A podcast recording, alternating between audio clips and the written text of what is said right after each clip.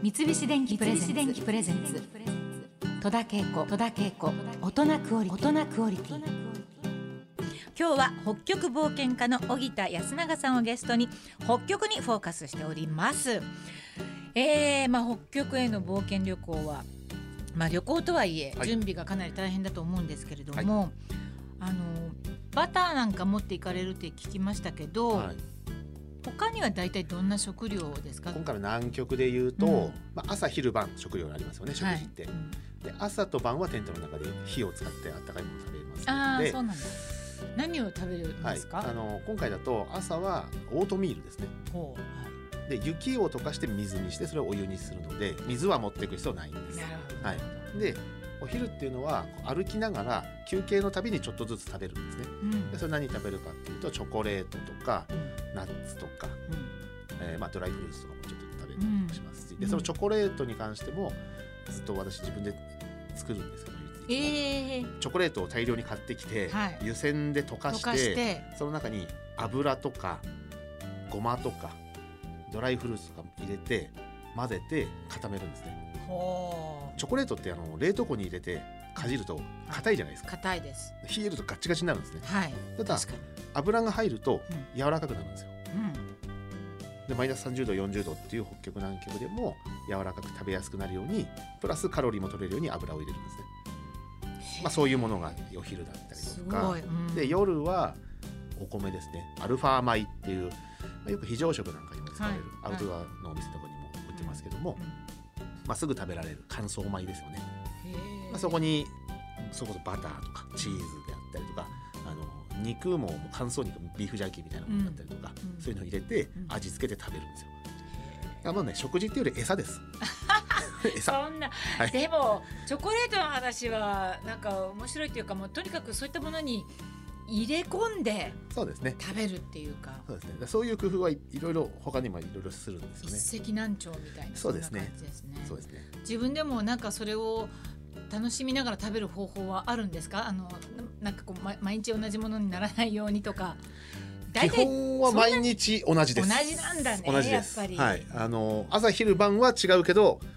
同じ朝食同じ昼食同じ夕食を毎日同じですね、まあ、多少の味の差はあったりとか、まあ、しますし、まあ、あと夕食食べた後にインスタントコーヒー飲みながらクッキー1枚それがすごいあのそのその日の贅沢みたいな、う んご褒美うんそういうのはあったりしますけどせいぜいその程度ですね。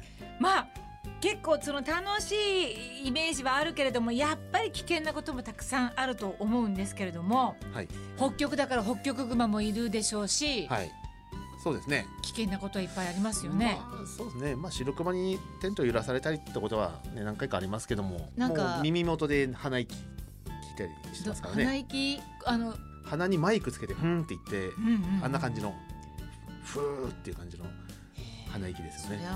まあ足音もすぐね枕元で聞こえますし、テントまで来ると。じっとしてるんですか？そういう時は。いやもう逆ですね。じっとしてるとずっといじいじられるので、テントガサガサされたりとか、まあそれをテント潰されたりとか、うん、外に置いてるソリを荒らされたりとか、まあそれを壊されたらそっちでまた命取りになるので、でね。まあ一刻も早くちゃんと立ち向かってえ追い払わないといけないんですよ。で白熊はなんで来てるかっていうーと、ただの好奇心なんですね。普段見たことない、ね、なんか変なものがあるぞ、まあ、テントがあればね、これなんだろうこれっていうので来るのが普通ほとんどなのではい。別に人間を襲ってやろうとか食ってやろうではないのでうん。ちゃんとこう威嚇して来るなよってちゃんとなんなんていうかメッセージを伝えてあげると 向こうもあこれやばいなと思ったら逃げるんですよ。もう何回も追い払いましたか？30回ぐらいはやられてますね、本当ですか？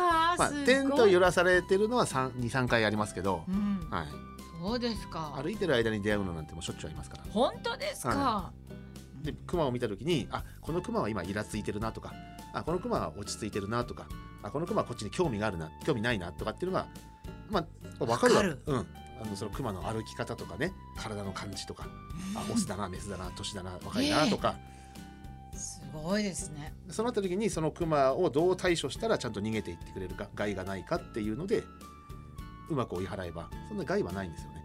そうなんですか。その他なんか危険な目っていうのはありますか？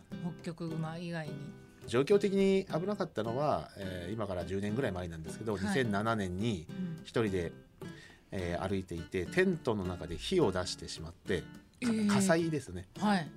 それはご自分で火を使ってということですか？そうですね。あのテントの中でそのさっきあの、うん。食事の話のところでね、はいはいはい。あのテントの中でストーブ、まあ、火を使ってあの、ん。雪を溶かしたりするんですけど、うんうんうんうんその燃料ってガソリンなんですよ、はいホワイトガソリンっていうので,、え。でその燃料のガソリンをテントの中で火がついてる状態の時にこぼしたんですよ。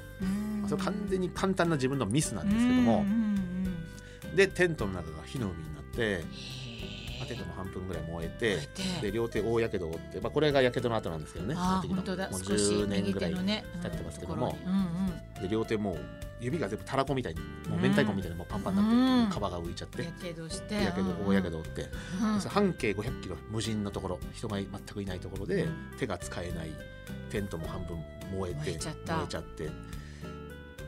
でさあどうするってなって、まあ、結果的には通信機器は無事だったので、うん。それで出発の村に連絡をして、うん。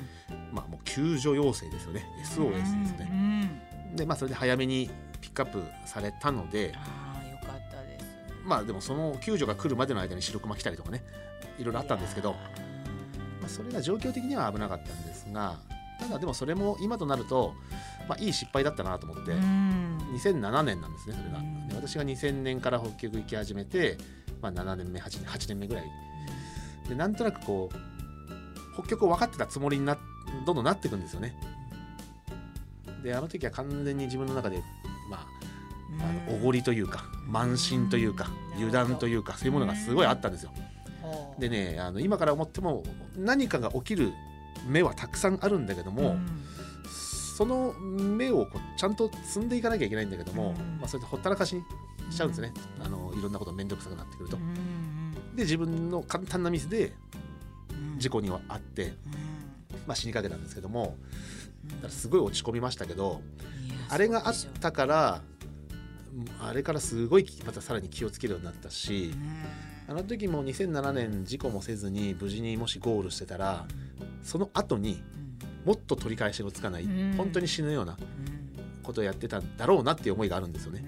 うんあそこでミスしといてよかったなとは今思いますよね。いやまあそう思えることがすごいなっていうふうにねもうもう行かないとかってうん。いうふうにはならなかったってことですもんね。でもねしばらくは思いましたよ。あ本当本当落ち込んだのでうんああもうやめようかなとか思ったんですけどでもそのミスしたままにしておくのがもう嫌だったというか、うん。やっぱりこうに1年2年経ってくるとやっぱ悔しいんですよね、うん。自分のミスで起こしたことなので、うん。本当悔しくなってきてうん。畜生俺はここのまま にはしておけないなっていう感じになってくるんですよ。うんでまあまた行っていきたいなとまた、まあ、なんていうかな取り返したいなっていう思いですよね。なんかねでまたやるようになったんですよね。えー、もう来年のはい予定も決まってるそうでまた北極に行かれますか？来年の春は若い人たちを連れて私が北極を歩こうかなと今思っていて。私のきっかけとなったのはねその大場さんっていう方に連れられてうん。700キロ歩くっていうのをやったんですけども、はい。まあ、それからもう来年だと19年、うん。まあ、約20年経って、はい。次はじゃあ私が若者たちを連れて行こうかなっていうことでもう今準備してますね。これから募るところですか？もうあの行かれる方は？もうねどんどん集まってきちゃってい。てもうこれ以上増やしたくないなと思ってます。そうなんですか。はい、まああのー冒険を通して何かこう伝えたいことみたいなのは終わりですか？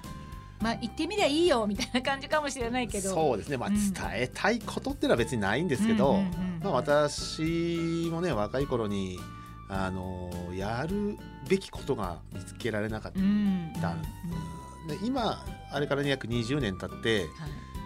あんまりその時と変わってるつもりないんですよ。うんうん、あのその時の自分と今の自分は大差はないと思うんですけど、うん。唯一変わったのはあの時やるべきことが見つけられなかった。やるべきことを知らなかったけど今はそれを知ってるっていうだけでやるべきことを得たっていうだけの、そこの変化だけだと思うんですよね。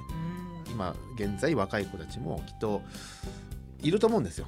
うん。何やったらいいんだろうなって言いながらね日々を悶々と過ごしてるようなでもエネルギーだけは抱えてるっていうね。なんかもったいないんですよね。うんで私もその気持ちはもうすごいよくわかるのではい。そういう子たちを連れて北極歩く。で私はねお大場さんからやってもらった恩があるので、うん。その恩は大場さんに返すのも筋ですけどもまた受けた恩を次の人に送っていくっていうことも大事だと思うので、うん。まあ、それは私がやるべきことだと思うし、それは私がやりたいことでもあるし、うん。できるのは自分だけだろうし、うん。まあ、それを今後またやっていきたいなと、素晴らしい、はい、思いますね。あとじゃああ北極とか南極とか以外に行ってみたい国とか、あの ないですか？私はあのハワイイに行きたいです。一番行きたいのはあのハワイとかね。じゃあ私がそこミーハーなトロピカルなところに行きたいです。はい、そこはご案内できるかもしれないんですけど。じゃあまあたまにはハワイにも行っていただいて、はいまたあのなんか冒険されたらお話をまた聞かせていただきたいと思はいい、あます。りがとうございます。大人クオリティ今日は北極冒険家の荻田安永さんにお話を伺いました。ありがとうございました、はい、した。三菱電機プレゼンツ。電機プレゼンツ。戸田恵子。戸田恵子。大人クオリティ。大人クオリティ